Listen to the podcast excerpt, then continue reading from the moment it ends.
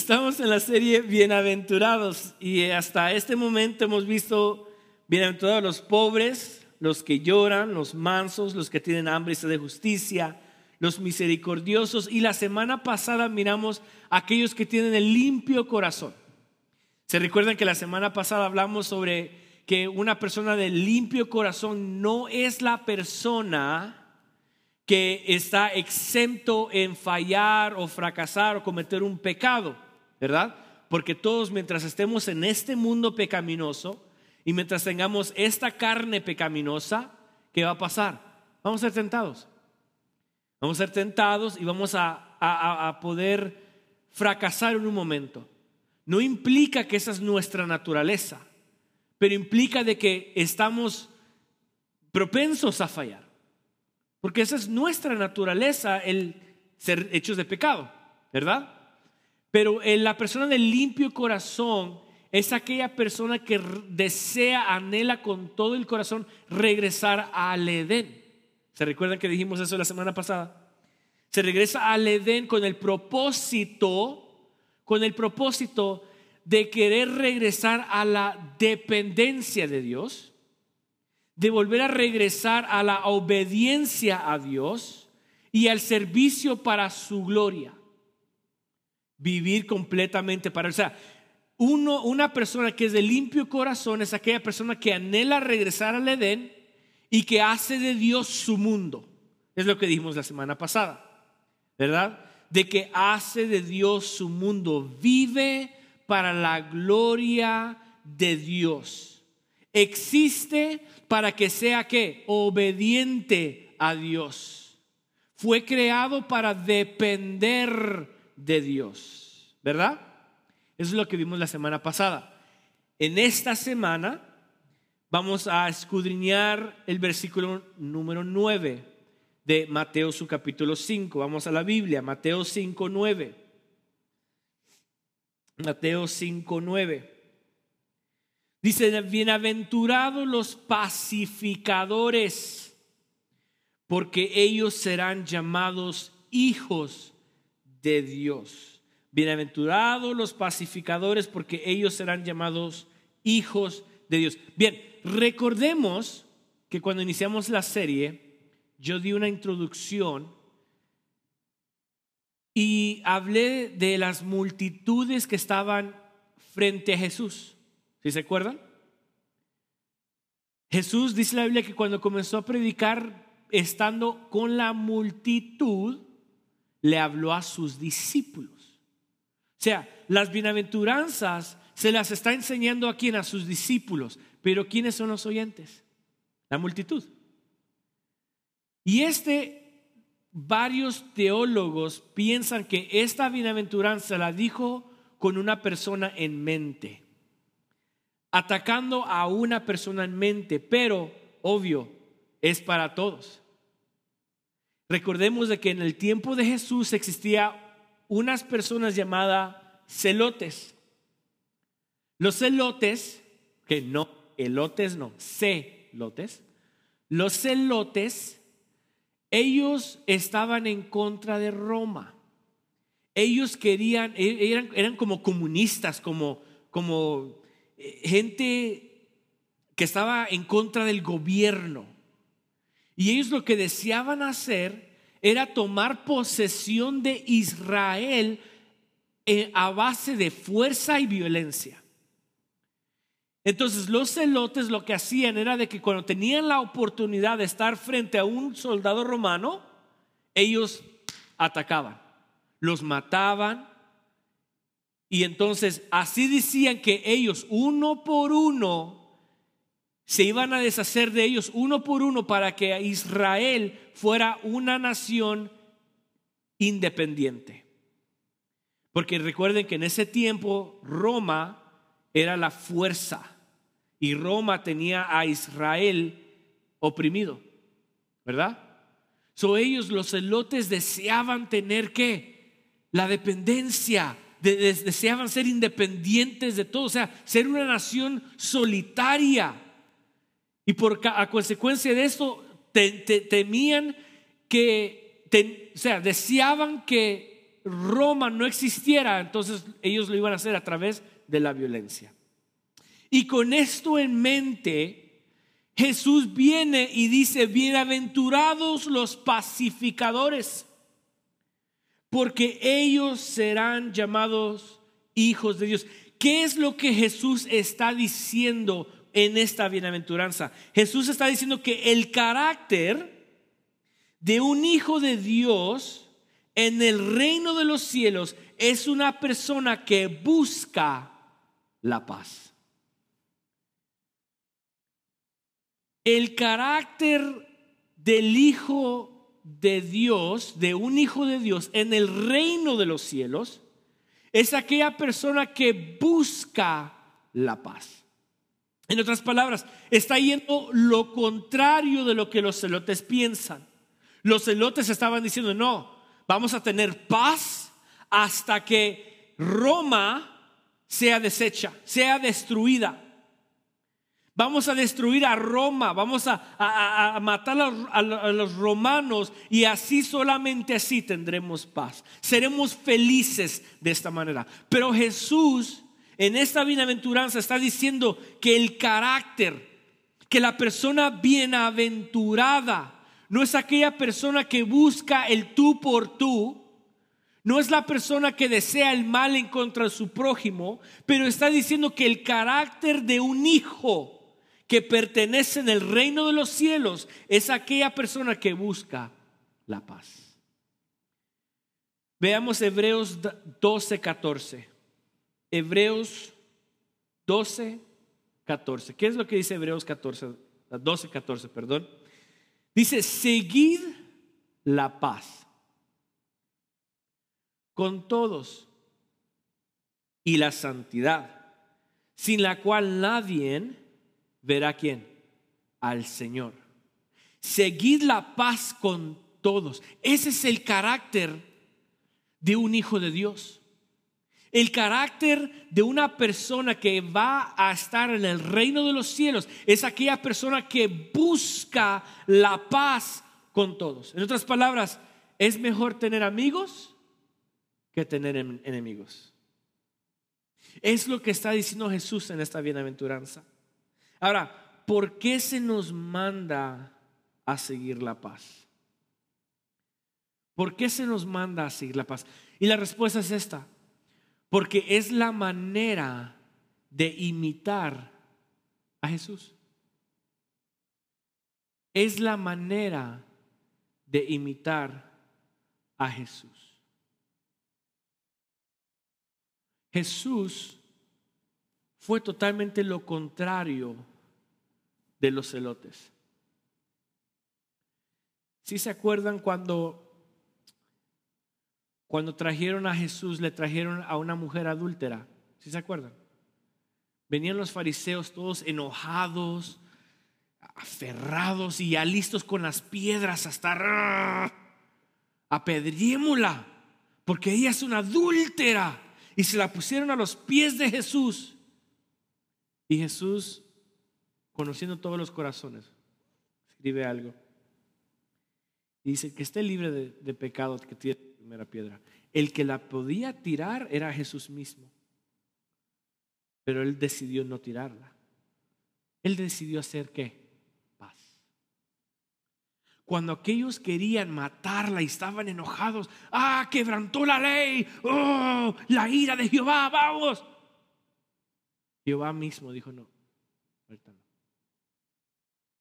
¿Se recuerdan cuando Jesús estaba comiendo y bebiendo en la casa de Mateo y vienen los fariseos y dice, ay, mira, este come y bebe con los pecadores, ay, ese se llama hijo de Dios.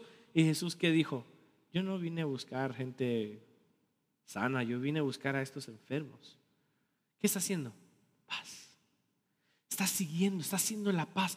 Entonces, ¿por qué la Biblia, por qué las escrituras nos mandan a seguir la paz es porque es la manera que podemos imitar a Jesús. Ahora, ¿qué nos dice las escrituras de Jesús? Número uno, Jesús es el príncipe de paz. Oh, this is good. Jesús es el príncipe de paz. Isaías 9:6 nos revelan esto. Ese es un texto bíblico que lo usamos mucho en la Navidad. Y créanme, lo vamos a usar para, este, para nuestro servicio navideño. Isaías 9:6 dice, porque un niño nos ha nacido, hijo nos es dado, y el principado sobre su nombre, y se llamará su nombre admirable, consejero, Dios fuerte Padre eterno, príncipe de paz. Ojo, aquí la Biblia dice, y, su nombre, y se llamará su nombre. Cuando está diciendo el profeta Isaías que se llamará su nombre, no está implicando de un nombre literal como nosotros, que tenemos un nombre, Josué, Josh, Ana, Damaris, Keila, Jonathan, eh, Liz o quien sea sino que cuando dice se llamará su nombre, está revelando el carácter de Dios. So, cuando dice nos nacerá un niño y su nombre, o sea, su carácter, su esencia de este niño es que admirable. Es un consejero, ¿acaso no nos ha mandado el consolador? Dios fuerte, ¿acaso no es todopoderoso? Padre eterno, ¿acaso no es que Él vive en la eternidad? ¿No se le presentó a Moisés como el Dios Yahweh, que no tiene ni principio y no tiene fin? Y lo dice, príncipe de paz, implica que la esencia misma de la paz es Él. Es Él. Jesús mismo es el príncipe de paz, que en Él, por Él y para Él existe la paz. Número dos, la Biblia nos dice que Él es la fuente de toda paz. La fuente de toda paz. Juan 14, 27 es un texto también muy conocido, pero lo pasamos por alto. La paz os dejo. ¿Mi qué?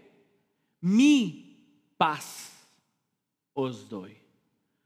Yo no la os doy como el mundo la da. No se turbe vuestro corazón ni tenga mi paz os dejo. O sea, la fuente de toda paz. La fuente, el mundo secular, el, mundo cotidiano, busca la paz. ¿A dónde? ¿En las drogas? ¿Busca la paz en las mujeres? ¿En el entretenimiento? ¿En las redes sociales? ¿En el trabajo?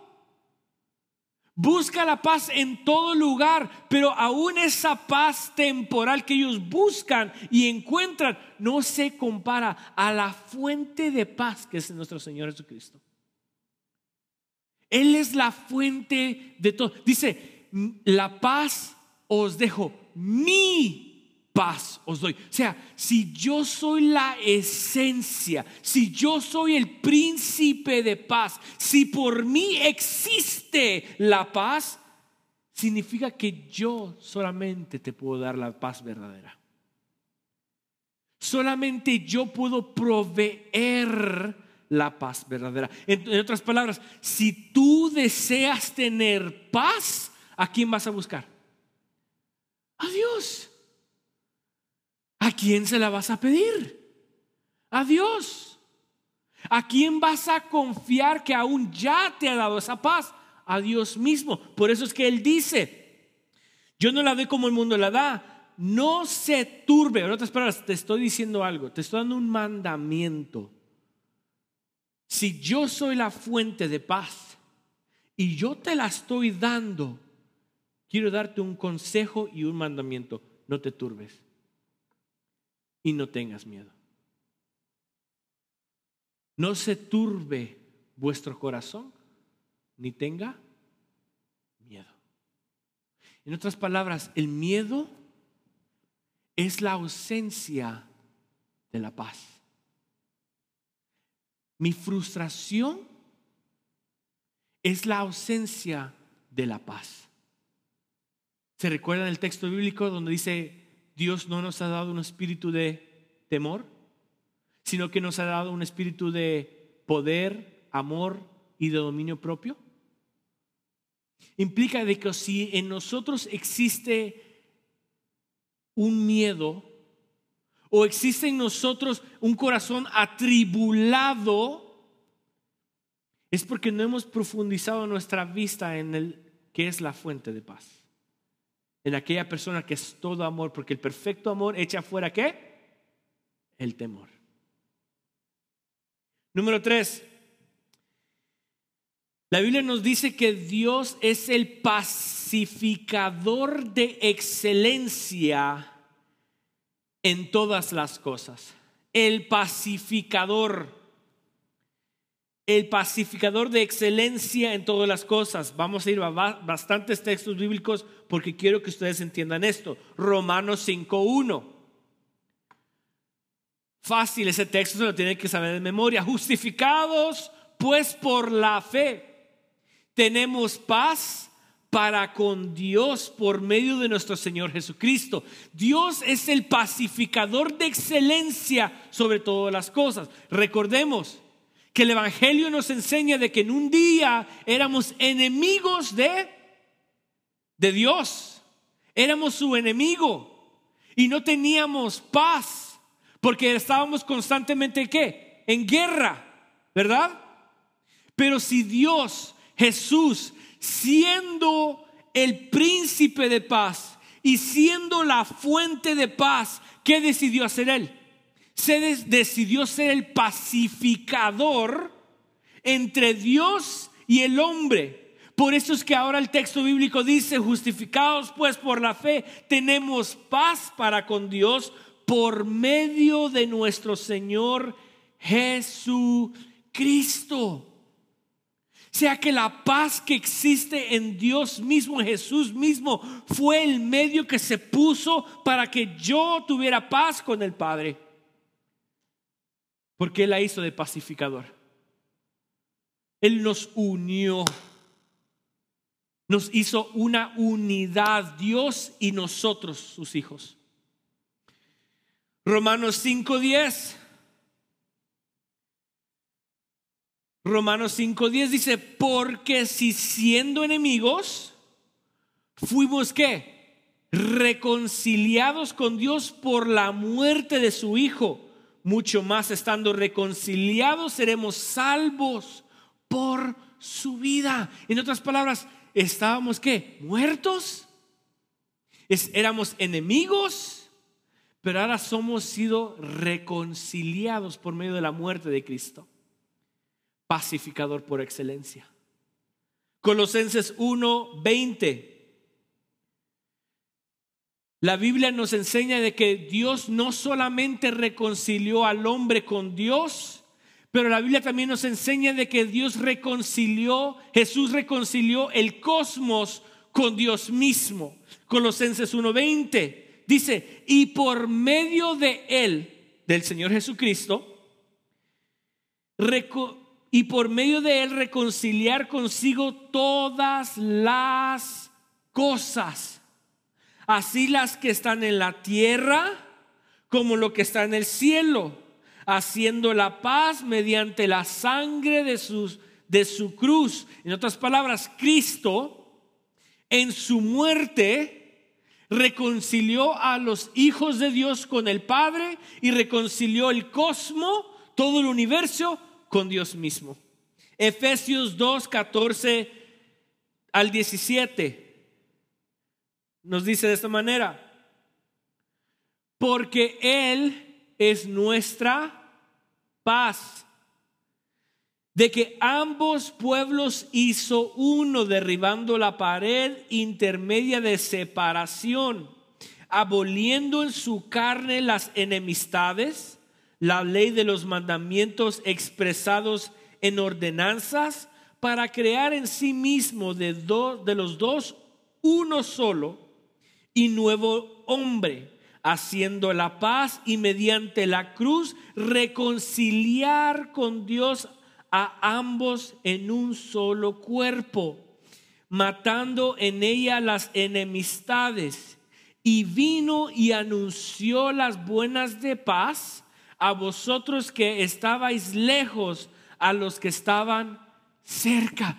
Dios en su misericordia siendo dos naciones, está hablando de los gentiles y está hablando de los judíos, hizo una sola nación por medio de su muerte. Su Dios Jesús mismo es el pacificador por excelencia. Es aquel que por medio de él se encuentra la paz. Por medio del Señor Jesucristo, su muerte ha reconciliado qué? Todas las cosas. Todas las cosas han sido reconciliadas por medio. Por eso es que las escrituras dicen, buscad la paz, sin la cual nadie verá al Señor. Por eso es que Jesús está diciendo, bienaventurado el pacificador porque aquella persona que es pacificadora es una imitación de Jesucristo. Es una persona que sigue los mismos pasos de Jesús. Filipenses 4:9.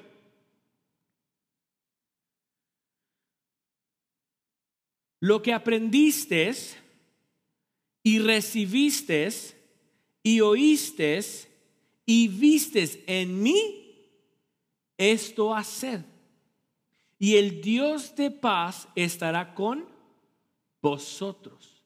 Pablo le está diciendo a los filipenses, ¿sabes qué? Mira, todo lo que tú has visto de mí, o sea, las, las, que, las, las mismas pisadas que yo he hecho, lo que yo te he dicho, lo que has visto, lo que yo te he revelado, lo que te he enseñado, todo lo que yo soy, cuando tú me veas a mí, eso hacer.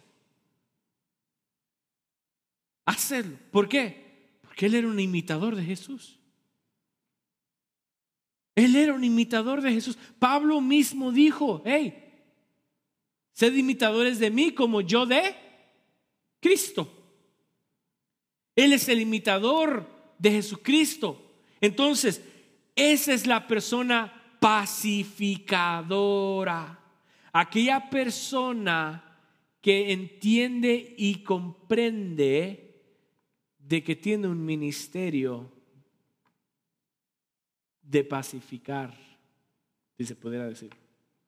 Miren lo que dice la segunda de Corintios 5, 17 al 20.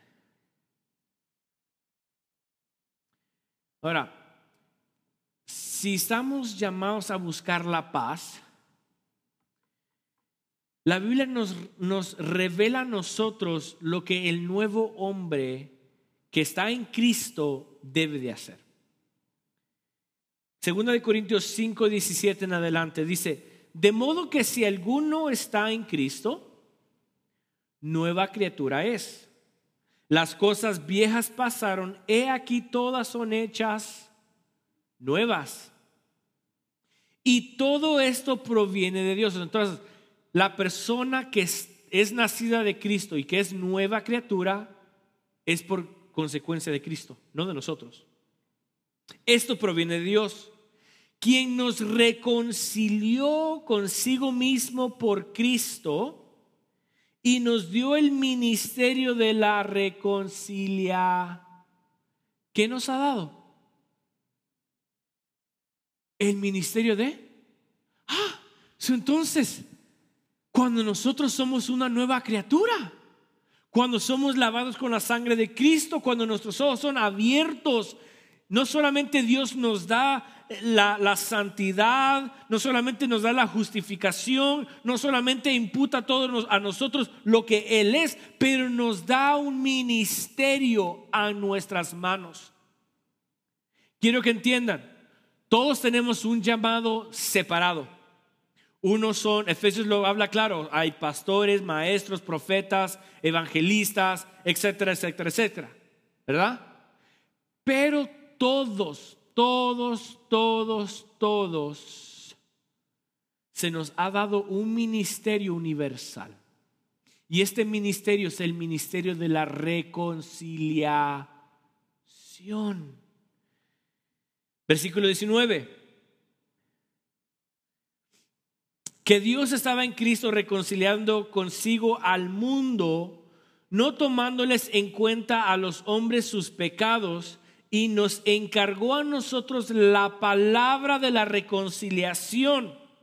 Así que somos embajadores en nombre de Cristo, como si Dios rogase por medio de nosotros, os rogamos en el nombre de Cristo, reconciliaos con Dios. Este es el ministerio que se nos ha dado el ministerio del embajador. El ministerio del embajador. Ahora, ¿qué es un embajador? Un embajador, número uno, es un representante. Es un representante. O sea, nuestro deber es representar a aquel que nos ha enviado. Y un embajador se usaba mucho, en el tiempo de hoy se usa, pero se hacía mucho más vigente y se miraba mucho más a profundidad en los tiempos antiguos. Un embajador era mandado de parte del rey a otra nación, a otro reino. Era un tipo mensajero. ¿Ok? Pero lo que hacía este embajador, lo que hacía este embajador, se iba al otro reino con un propósito.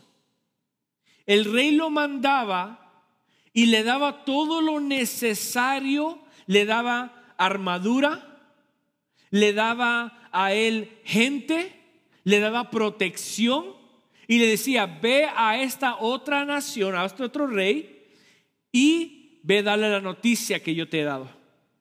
Y ahora el embajador llegaba, se anunciaba que entraba el, el embajador y hablaba con el rey. Ahora, este embajador lo primero que era era representante del rey.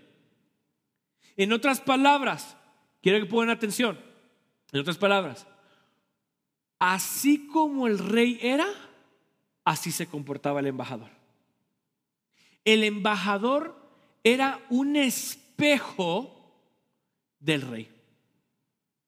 Llegaba y representaba al rey. ¿Ok? Ese es un embajador. Número dos. Un embajador es un comunicador. Un comunicador. El embajador llegaba al rey y le daba el mensaje que el rey lo enviaba a decir. No le podía ni añadir y no le podía quitar, porque eso era violación a las palabras del rey. Por lo tanto, si uno de los ejércitos oía que el embajador hablaba algo que el rey no había dicho, ¿quién moría? El embajador. Moría por el mismo rey, por añadirle o quitarle. Entonces, el ministerio que Dios nos ha dado a nosotros, nos ha dado un ministerio de embajador. En otras palabras, nos está diciendo, yo los he llamado a ustedes para que sean mis representantes. Quiero que me representen a mí en la tierra, así como yo soy, así quiero que ustedes sean. Sed imitadores de mí como yo de Cristo. Cuando la gente los vea a ustedes, quiero que me vean que a mí. Si entonces, si Dios es el príncipe de paz, ¿cómo vamos a reflejar a Jesús o a Dios en la tierra? Teniendo paz. viviendo en paz, haciendo las cosas en paz. Y luego nos ha dicho, ok, yo te estoy enviando a las naciones y yo te estoy salvando para que me representes, pero también quiero que comuniques un mensaje mío. ¿Qué es lo que dice Mateo 20, 19 y 20? Mateo 20, 19 y 20 dice, por tanto, id y haced discípulos a todas las naciones, bautizándolos en el nombre del Padre, del Hijo y del Espíritu Santo enseñándoles que guarden todas las cosas que os he mandado. Y he aquí que yo estoy con vosotros todos los días hasta el fin del mundo. Cristo mismo nos está diciendo, si yo te he enviado, es para que tú proclames el mensaje de salvación. Yo te he llamado a ti embajador con el propósito que me representes que comuniques mis palabras a donde quiera que estés. Ahora, todos nosotros tenemos un círculo, y eso lo estaba aprendiendo últimamente. Todos tenemos un círculo en la vida. Nuestros familiares, amigos, compañeros, son las personas que frecuentamos constantemente. Ese es nuestro círculo. Entonces, Dios me ha mandado a mí y a usted a representarlo y ser embajador en ese círculo. En ese círculo. Nuestros mejores amigos, nuestros familiares más cercanos, nuestros compañeros del trabajo que frecuentamos constante. ¿Estoy haciendo el trabajo de un embajador en ese círculo? Tal vez sí, tal vez no. un embajador es una persona que representa, que comunica. Y número tres, es aquel que hace alianza o pacificador. Ese es el ministerio de un embajador. Representa, comunica y hace alianza. En otras palabras, Cuando un embajador iba al otro rey, le decía, oh, rey, esas son las palabras que el rey te manda decir a ti. Yo, como rey, quiero hacer alianza contigo. Este embajador hacía lo imposible para tratar de hacer alianza con el rey antes de una guerra. Este embajador llegaba y hacía lo imposible para que no hubiese guerra, sino que para que este rey fuese en paz con este rey. Este embajador hacía lo imposible para hablar palabras y comunicar palabras al rey para que no hubiese guerra, sino que para que hubiese paz entre dos reinos. Y así poder estar en alianza. Ser uno. No dos reinos, pero ser un qué. So, nuestro deber es de representarlo, comunicar sus palabras, el Evangelio, pero hacer que paz, Dios y mi círculo. Esa es una persona pacificadora.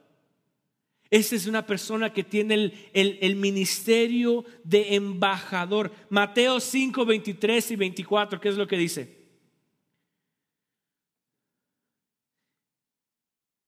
Por tanto, si traes, si traes tu ofrenda al altar y ahí te acuerdas de tu hermano, perdón, si ahí te acuerdas de que tu hermano tiene algo contra ti, deja ahí tu ofrenda delante del altar y anda, reconcíliate primero con el hermano y entonces ven y presenta tu ofrenda. Se trata de hacer paz entre los hombres. Se trata de vivir haciendo paz en medio de nuestro círculo. Se trata de hacer paz y reconciliar a los hombres con Dios a través del, Evangelio. Se trata de hacer paz. Cuando la gente nos ve, que vea a Cristo. Cuando el hombre hable con nosotros, se trata de nosotros hablar del Evangelio. ¿Con el fin de qué? De hacer alianza. Con el fin de que yo tenga paz con mi hermano, pero también que mi hermano tenga paz con Dios. Ese es un pacificador. Y Cristo en el Evangelio está diciendo, bienaventurado los pacificadores porque ellos serán llamados que hijos de Dios. Entonces, palabras, este es el carácter mismo de un hijo. El carácter de un hijo de Dios, de un verdadero hijo de Dios, es aquella persona que busca la paz. Es aquella persona que es pacificadora, que trata, intenta de hacer paz, no importando la circunstancia. Tú me ofendiste, yo voy a ser el que voy a traer paz. Tú eres mi amigo en el trabajo y veo que estás perdido, voy a hacer lo, lo imposible para comunicarte el Evangelio para que tú te reconcilies con Dios. Ah, esa es una mentalidad de una persona que pacificadora. Pero ¿cuántos de nosotros, y yo soy culpable primero, ¿Cuántos de nosotros no hemos tenido un círculo de amigos y jamás le hemos mencionado a que somos cristianos? O jamás le hemos mencionado, hey, ¿sabes qué? ¿Has ido a la iglesia? Jamás. Yo soy el primero. He tenido conversaciones con muchas personas y acaso se me ha salido a mí, hey, Cristo te ama o un, o un hey, ¿sabes qué? ¿Has, ¿Has conocido a Dios personal? hey, te invito a la iglesia, te invito a nuestras reuniones. Yo soy el primero en esto, en fallar. Y ese es el carácter de un hijo de Dios. Aquella persona que busca en hacer paz, busca la paz, busca la manera de ser pacificador, alianza a Dios con el hombre. Bienaventurados los pacificadores, porque ellos serán llamados hijos de Dios. El miércoles vamos a ver qué implica la segunda parte, serán llamados hijos de Dios y su importancia. Vamos a orar. Padre.